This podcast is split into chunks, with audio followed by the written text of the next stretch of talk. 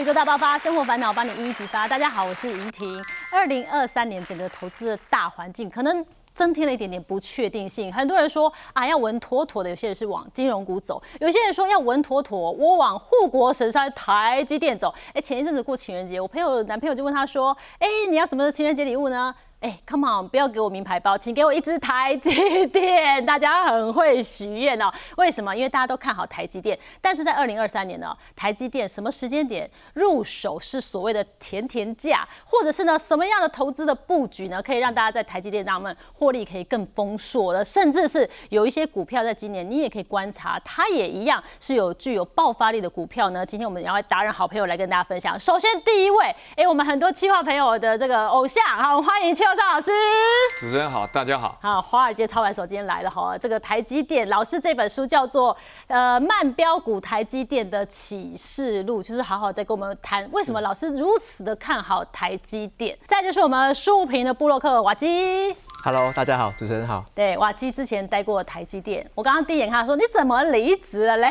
我们等一下娓娓道来哦。可是我们要真的说到哈这个护国神山台积电，老师，我看你的书，为什么它叫做慢标股，又慢又标，好像 有点说不过去。是慢是它，因为它在打基础。嗯，标的时候，它就时间到的时候，它就会标的。碰到困难，它就会沉潜下来啊，又蹲下来。所以，我们应该要告诉自己，我就去接受它的慢，但同时欣赏它的标哦。所以，老师怎么看待它呢？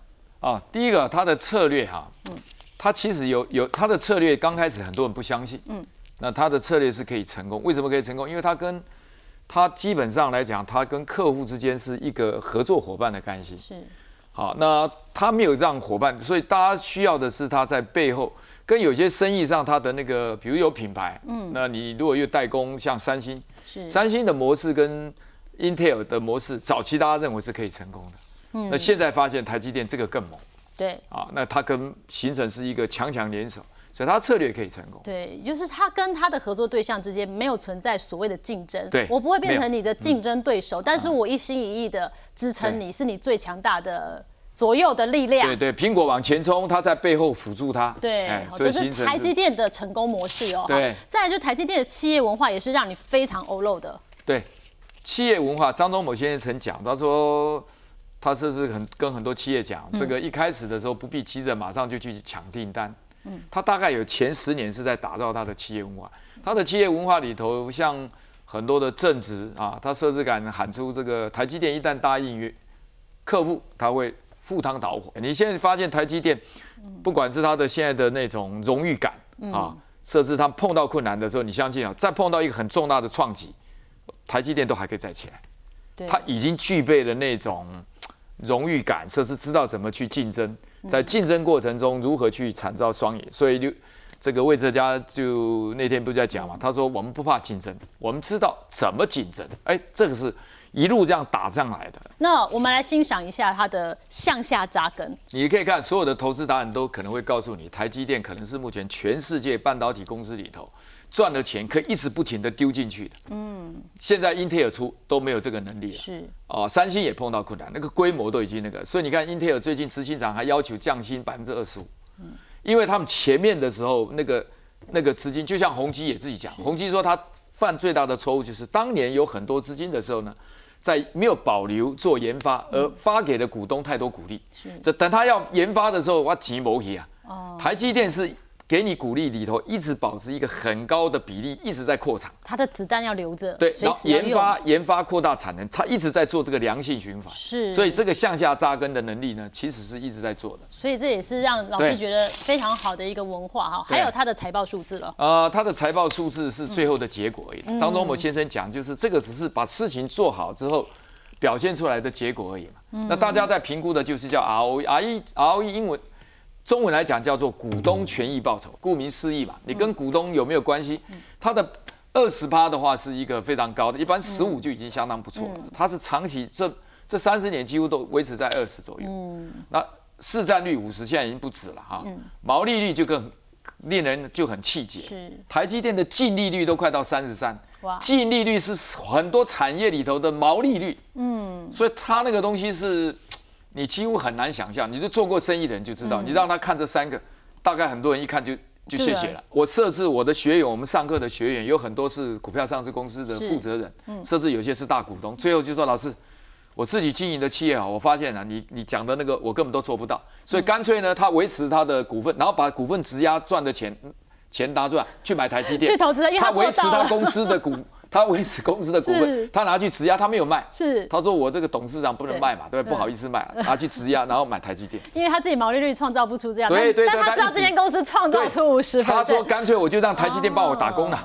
哎，表面上是这是我们看到的台积电，它就是一个非常强大的，在世界赫赫有名的一个。但是这是经过三十年一步一步一步打，它不是一天稳扎稳打的，它不是一天慢飙到现在。三十年磨刀成一剑，他这一把剑亮出来的时候，已经是三十年的光彩。嗯。确实哈，所以这为什么大家对台积电有很高很高的期待？包括巴菲特，那瓦基先生，我来容我为大家介绍一下。瓦基先生有一一本书哈，只工作不上班的自主人生很重要。他自主到竟然把台积电的工作给辞掉了。你在台积电工作十年，对不对？我在台积电工作十年整的时间。十年整哦，你在台积电那个时候是做什么样的工作？我在台积电做过，呃，我第一份我有两份工作，第一份的职位是做软体跟硬体的整合的研发，软硬体整发，对，然后是专门在一些设备的技术方面的精进。嗯，那第二个工作是在工厂产线的那种半导体自动化的一些数据啊、大数据的分析啊。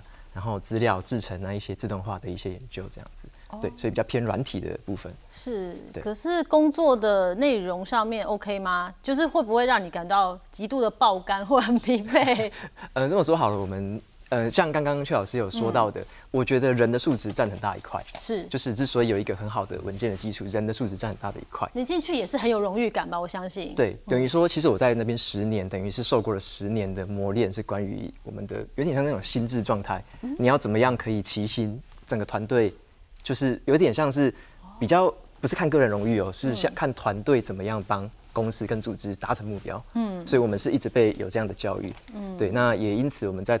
呃，公司里面做的话，你就会觉得，哎，可能是团队至上啊，或者说是以可能工厂的目标为重，怎么样可以呃调整一切的资源，让这个目标可以达成，让客户的这个要的时间可以发生。这么说好，我觉得在里面会遇到一个状况是，周围的同事们很多都是非常竞争的，哦，就是都是你会看到，哎，别人很拼，那你可能也要跟着拼，嗯，那就是那种同才的那种凝聚力，或者是那种向前冲的感觉，会感觉很强烈。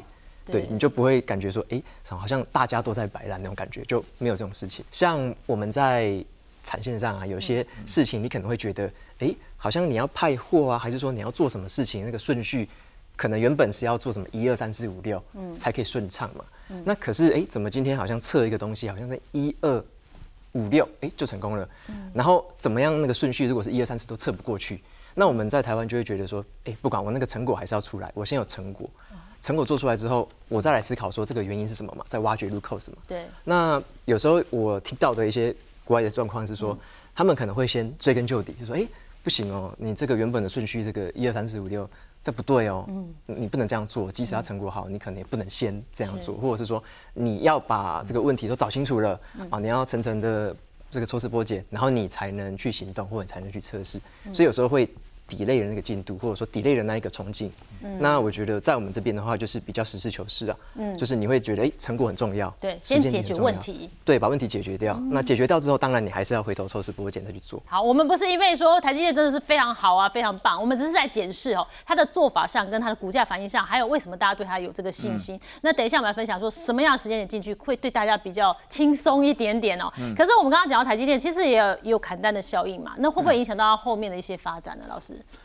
砍单是这样子啦，因为比如这次的俄乌战争，突然通货膨胀，对吧？一下子造成大家的消费那个订单会缩减，正常。嗯，你不可能一年有时候没有台风进来，可是你不可能天天都期望艳阳高照。是，有时候飘点雨，有些人刮点风，它就是人生。嗯，企业经营跟四季跟人生都一样，所以它的砍单效应里头，它大部分有时候只是往后延。比如说我现在的产能。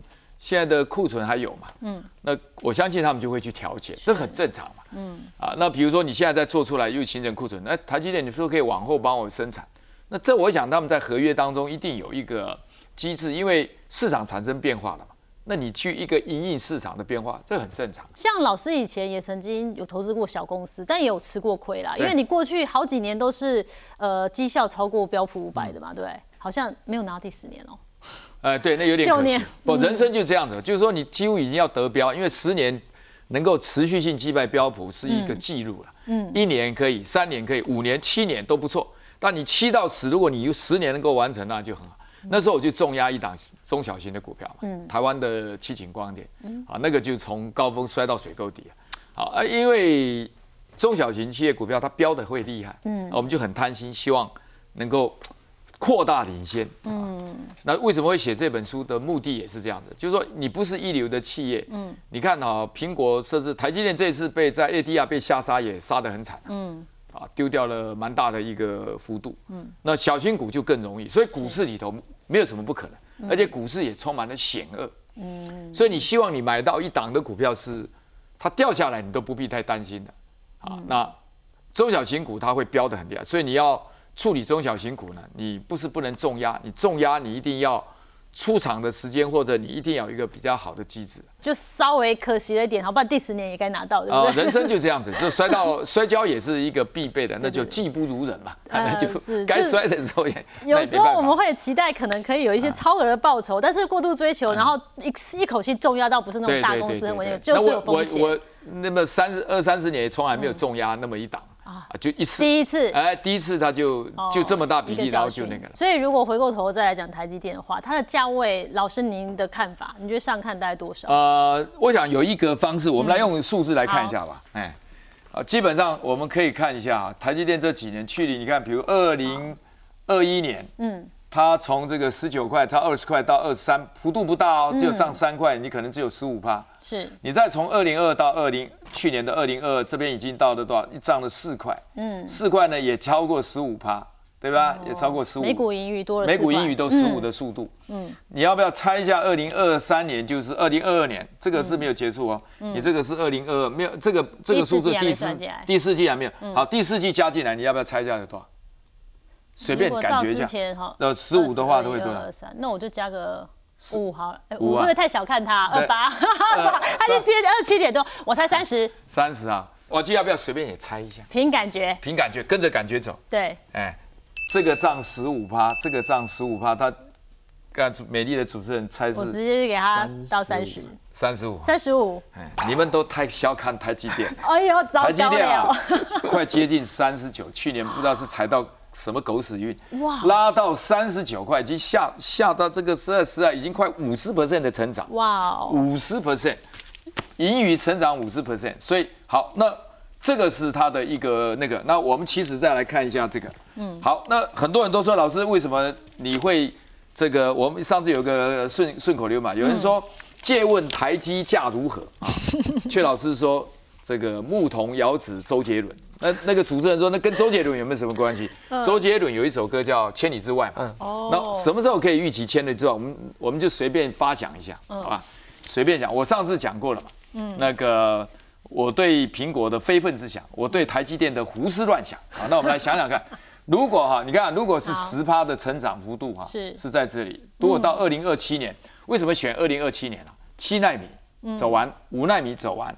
三纳米也发展了，二纳米也发展了，然后给它量产两年，让它开始生产两年，所以我们估计落在二零二七，嗯，所以二零二七是我验证台积电有没有办法跟周杰伦这首歌能够对上的一个时间点。好。好，如果是十趴来讲呢，就只有六十块，那我是用十二趴。我在出这本书的时候呢，美国的雅虎财经网站预测台积电大概会有十六趴的盈余成长，那是二零二一年。结果台积电呢不止十六，不止十六，冲过了多少？二十。嗯。然后二零二一年在前面的时候呢，又冲过了二十五。然后上次前去年法说会的时候，刘德英跟魏哲嘉大很高兴的说，我们可能会有二十五到三十。哇，我也在电视节目讲说啊，有点可惜啊，这两位新 CEO 啊，这个如果能够再保守一点，不要讲那么好多好，因为有时候股市里头突然俄乌战争，你有没有算到？你哦，没没算到。算到，是，所以如果你把这些乱七八糟，就是巴菲特讲的，我三万磅的承受的桥梁我只开一万磅，所以当时如果刘德英、魏哲家我在讲，但确实他们达到了高的时候快到三十，是。他只要维持，我从头到尾啊，不管财经媒体多兴奋，我都说十二就好，所以我都是维持在十二趴，是，因为十二趴怎么样容易达到，是如果是十二趴的话哈，不要讲十五，十二趴的话是六十七块，嗯，十五趴的话会更高到七十八。如果是十八、二十趴的话呢，十八趴呢会到九十九十一块，就二零二七年。好，那我们再来看第二章。基本上呢，你可以看啊，如果我用十二倍的英语成长，我给十五倍的本益比。啊，那有人说，哎，老十五倍会不会太高？你要看现在利率哦。嗯。现在的利率水准，前一阵子的时候，台积电最高的时候，本益比给到三十，平常差的时候也有人给他十、十二、十三。嗯。好，那我用，如果它能够维持在十二，嗯，我相信华尔街不会吝啬给十五，这个十二是很稳定的。是。啊，这是我多年对华尔街的观察，也可能误判，因为它会上下调整。是，这取决于利率，利率低的时候可能会不止十五，搞不好十八，人家也愿意给。嗯，利率很高的时候，但是不要忘了，现在的利率开始有点走到高，开始有可能往下，或者停滞在这里，不会再往上飙。如果再往上飙，可能有人只给十二、十三。好，那假设十二十五倍的本益比，二零二七年的 EPS 六十七块，对，所以六十七乘以十五就等于一零零五。很接近，我发抖了一下。好，那我我十二没有高估哦。嗯，如果十二哈，你不要忘了，为什么二零二七年为什么会用十二？嗯，第一个，过去台积电的英语成长速度还超过十二。嗯，好，那我们就来讲，现在刚好又第四次工业革命。嗯，你可以看到没有？AI 人工智慧最近什么 Chat GPT、Chat 七哎对 Chat GPT，包括的这个自动驾驶、云端、AR、VR，对，这。机器人几乎是第四次工业革命，同时好几个要命的东西都到，但只要一两个就不得了了。电动车，所以第四次工业革命，台积电才做出十二。我常半开玩笑，刘德刘德英跟魏哲家可能会站在大门口面壁思过。为什么？因为太多好机会都到你面前的时候，你才做出十二，比以前那个年代还差。我认为可行性，就像巴菲特我刚才讲的，三万磅的。承受载量，嗯，我们才通过一万磅的车，十二我觉得是偏低，而且是 reachable。英文讲的零零七经常有一句口语叫做 workable and doable，可行而且做得到。十二我就是这样认为。嗯，好，那十五倍本益比，如果它都会很持续的做到十五倍本益比，就不是高估，就稳了。所以，那你如如果说再高一点哈，那给大家再兴奋一下，十五趴好了。如果是十五的话，到多少？七十八块。七十八块。那一零千里之外。我刚刚讲，就很容易跨过千里之外，这个是在千里。好，你要千里还是要千里之外？那我们就看它到时候的这个数字。对，这看起来千里之外是啊，对不对？一零零五也是千里之外。对对对，不不，一零零五我们只能我我把它当做千里，但是呢，你也不不一定认它一千九百可不可以？可以呀，可以啊，可以。八百五可不可以？那为什么？对啊，现在四百多、八百五，那几五百多，那也是很高很高的投资报酬。所以你为什么一定要坚持千千里？也不一定。但我讲的是八九。可能不离十，嗯希望是这样。就台积电好，我们来分析哦。如如果现在真的是要进场，老师怎么建议？台积电确实有本益比在在比较低的一个时间点啊。这是从一六年一路到二二年。你看这个红色的区域都是在十二十三的区域了。好，好，那现在也又在落在红色区域啊，十三十四左右啊。对。那没办法，现在上来了，没有你已经快差了一百块，现在五百四了。是是五百四，但是你也不要太太担心了，为什么？呃，你不要期望买在最低点，你要买在最合理点。你的获利啊，我们常讲叫微笑曲线，嗯，你就把它分成十次，有钱你就买，你不要期望买在最低点，那不是你要做的，连股神也没有办法。是，你现在买跟台比比跟巴菲特买的价钱差不多啊，所以你不必觉得太纠结。你如果觉得它高哈，那我在。还有一档不错的公司的股票，台达电。台达电本益比现在比它差不多快多一倍，哎，嗯，那就怪了。台台达电是因为天下有一个电动车的议题，嗯，所以比较夯。可是为了台达电比较夯，你就要付多一倍的价钱去买台达电。我个人是有台达电的，但我不是鼓励各位买，甚至也不是鼓励说你一定要买台积电，你买零零五零也很好，是买零零五零有台湾五十五十大的企业为你干活，它只是概念。我们今天目的是在找如何挑到一流的企业的长相。我常开玩笑，投资台积电，我的概念是什么？买了让它跌。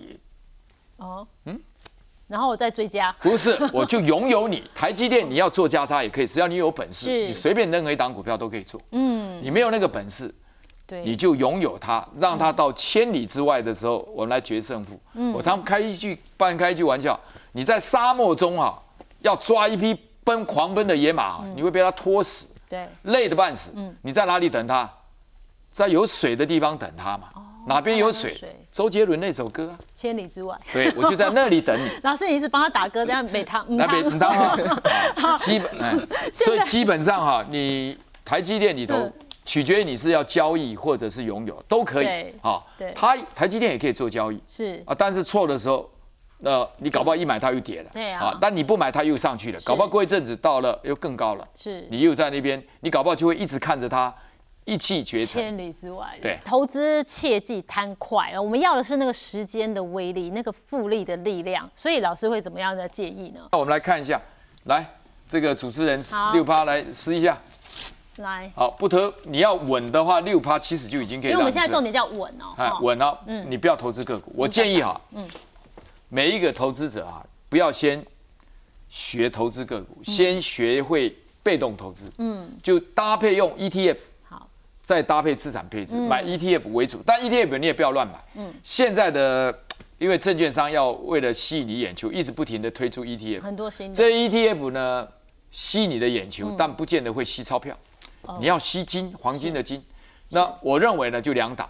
美国标普五百股票的话，两档，标普五百跟台湾零零五零。嗯，股票部分呢，嗯，是小资主。如果你很有钱哈，你你爱买什么会安心的，你就随便。也就是说，你可以达到财务自由的人，不是小资主。嗯，坦白讲，你爱买什么，你就去买，就不在我们今天讨论之间。我要讲的是小资主，你就需要有钱。嗯，啊，那你要突破，那我就认为你要成长。嗯，你不能买去那些不太成长或成长的怪的啊，不能代表一个市场性。是零零五零等于是台湾最强的五十大企业，具有市场性啊。那也有人去挑战它，因为今天没有时间 PK 了。好啊，那这个我们就就那个好。第二个呢，好，资产配置。对，你要先学 ET 买 ETF，然后再搭配资产。什么是资产配置？有股票，嗯，也有公债，有攻击也有防守。你不能只有攻击，是那这边就会有债券了，嗯就有防守，就会有债券。对，那你要不要看股债怎么配分配？呃，以美女来讲哈，嗯如果说瓦基是三十岁，假设了哈，你是二十岁，啊，对对对，老师说的你就防守性用你的年纪，你就二十的部分买资产资产那个公债的 ETF，嗯，瓦基三十岁呢就买三十 percent 的 ETF，就防守性二十，哦，用年纪想，这样最简单，是是好吧是？但是你不能骗自己啊，你这我现在讲是这个。明，明现在六十岁还骗自己二好，十岁那看 第三啊。个，第三个就是二十五 percent 的股票，这个。是巴菲特老师讲的，嗯，再保守再保守，你不要退到连二十五趴的股票都没有，那这等于是七十五岁的人的七十五岁人的投资组合。是啊，你如果六十岁，你很怕，对不对？胆这个有钱人胆小怕狗咬，那你五十岁有些人，那你就用再保守，你就退到七十五岁。五十岁的人用七十五岁的投资组合，那已经够安全了吧？嗯，这样也可以，这个是最保守的。是。那我们来看一下它的效果。好你看看，我们用一年六 percent 六 percent，嗯，这个是用刚才讲的一半一半哦。啊好这五十岁的人啊，的。股债各半。好，那你来看哦，两千年的时候台股跌多少？跌四十三趴，看到没有？对二零二一年是涨十七趴，嗯，二零零二年又是股高科技的跌十九趴，嗯很惨吧？，对四三四九很多人都受不了。嗯那你看这个投资组合是多少？这个投资组合才跌十三趴，这个十三趴你会稍微可以它的承受嘛？震荡不会到那么，大。好，你看两千零八年金融海啸四十二趴，很多人都昏过去了，对，它才跌十二趴，怎么样？所以你看到稳定度了没有？嗯好，这样长期下来呢，也可以赚到三百二十七 percent 哦。嗯，三百二十七不差吧？是年均报酬多少？六点八八，有很差吗？很好啊。对啊不错啊。所以这就这就可以稳定。你可以看，很多人在金融海啸都死了嘛，那你你不但没有那个，对吧？就所以我刚才讲，你这一招一定要先学会，嗯，学会了这个再去谈个股，台积电或其他，那你再去学。是，你不要这一招没学会就去学，冲个股。对对对对，哦，就是一知半解，反而风险很大，对然后自己承受力这个是绝对到，。这个是绝对稳。你可以看它的波动度，很多人都可以接受。是是是。所以这个这一招一定要学。今天这个节目前面没有听到也没有关系，这招你一定要听到。啊 一定要把它学起来，就是一个安全的一个对资产的配置是哦，那些股票、股债的配置哦。那其实瓦基之前在台积电上班嘛，对，他可不买台积电。其实我身边很多朋友在台积电上班，他也不买台积电啊，为什么？像我在公司前前五年的时候吧，刚加就是刚进入职场的时候，我那时候就不敢买。我那时候就是看很多旁边学长姐都在操作个股，嗯，然后就上上下下，然后还有人玩当冲，然后就是常常会心情喜三温暖，所以我一开始在新人的时候我很担心，就是我我经不起那种心脏的那种 重击，所以我那时候也不敢买个股，然后连自己公司也不敢买，嗯，因为那时候会觉得，哎，在上班好像很辛苦啊，然后。就是会觉得说，好像买这公司这么超，嗯，因然后我那时候又觉得说，我到底要不要继续待下去呢？哦，对，那时候心里头的因素，对，有很多很多心里头小剧场，小剧场，对 对对，他那时候很心态很不安稳，加班到两点，我还买你的股票，对，有 没有？就那种心，对，心里的情感就是让我还没有买下去这样子，对，那是到后来渐渐的开始接触阅读之后，然后就开始读比较多投资理财的书籍，然后。就走比较佛系的投资法哦。对，你的佛系是怎么样个佛系呢？我来学习一下。这是我的佛系投资法哦。像我是每半年会投一次嘛，所以我就是抓以前我们会有分红的时间，所以我就是每次有分红到，就那个时候就买一次，然后下一次分红到就买一次。等于说我有多少的新的资金进来，我就用那一个进去股票市场一次这样。对。然后第二个是我就比较没有纠结标的。那我投资的是像曲老师刚刚说的大盘的 ETF，对。那我投资的 ETF 更广一点，就是我是买全世界的 ETF，对。像我买的三档，等一下也会给大家看，就是有全美国的，然后成熟市场的，跟新兴市场的，对。所以我只买这个。那是后来个股，对，后来对台积电就是刚像刚刚讲的更有信心，然后从比较。不一样的角度去看的时候，像我们之后主管都有会教我们说怎么样看财报啊，怎么样看为什么我们要这样支出，为什么要留这些毛利，为什么要再投资之类的，嗯，然后就了解哦，这个公司原来有这样子长远的愿景跟规划，所以我那时候才渐渐的说服自己说，我可以配一点点部位。在这个台积电的这个位置，对，因为早期在台积电上班，其实公司的一些缺点看了也是会有点碍眼，就是自己知道说公司可能有些不足，对，可慢慢这几年它持续的进步，可能就觉得哎呦，或许可以哦，就给他一些机会这样，对，好，不看绩效，怎么会不看绩效呢？这个是不看绩效，就是像我自己投资的，我自己的目标啦，是想要让这个。这笔资金是为了我十年、二十年后的生活去准备的，甚至是三十年之后。所以我希望我投入的资金是属于我的，比较像是闲置的资产，我没有立即需要的，那我就会切一小部分去放在这个股票市场里面。嗯，那我很少看资金去卖出，是因为我只需要了解我什么时候有新的资金进来，我可以再买入。所以佛系哦，对，因为基本上我看的价格只会让我心情好一点或不好一点，嗯那它不会影响我要不要那时候买或卖。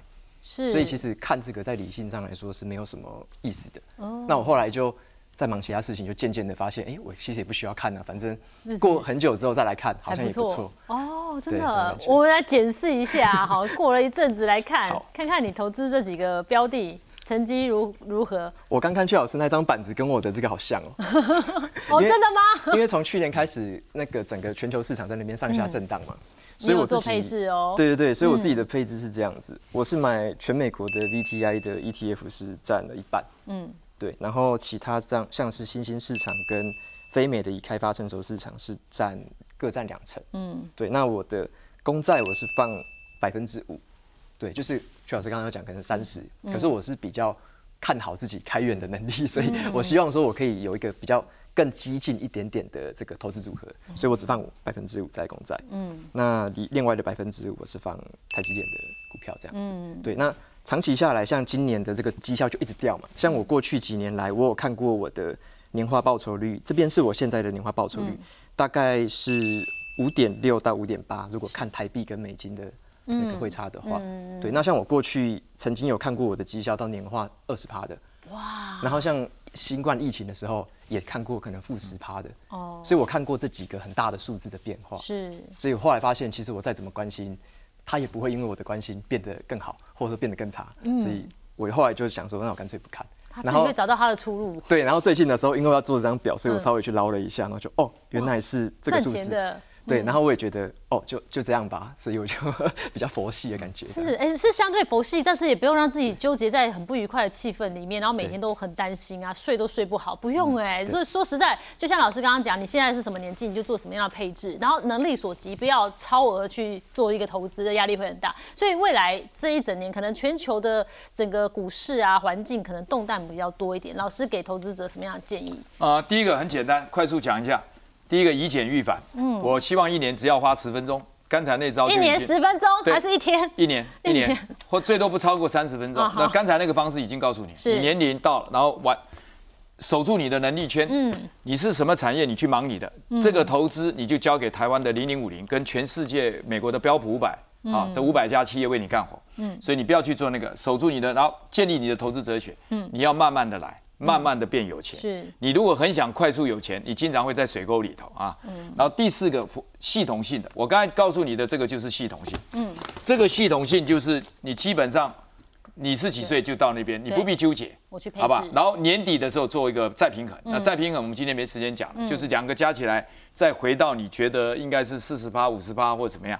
所以一个系统性，系统性就不会每天都在纠结。嗯，然后呢，将省下来的时间去经营你人生更重要的事情，工作、健康、家庭、亲情、友情跟心理。好，设置还可以的话，就是我最近一直在推广的利他利他的善循环。那你的人生这样才会均衡，因为你的财富不是只有股票上的东西，要不然你赚的钱家庭里头不和睦，对吧？嗯那个那个纠结，我告诉你，你可能山盟海誓一下就没了，是好吧？所以我觉得这是人生更重要。刚才已经讲过了，六趴八趴已经可以让你致富，是两三倍的福利你应该够。不用积极不用于于我要二十趴，我不要不十五趴要不要不要，，不用那个那个是交给那个神话啊，交给。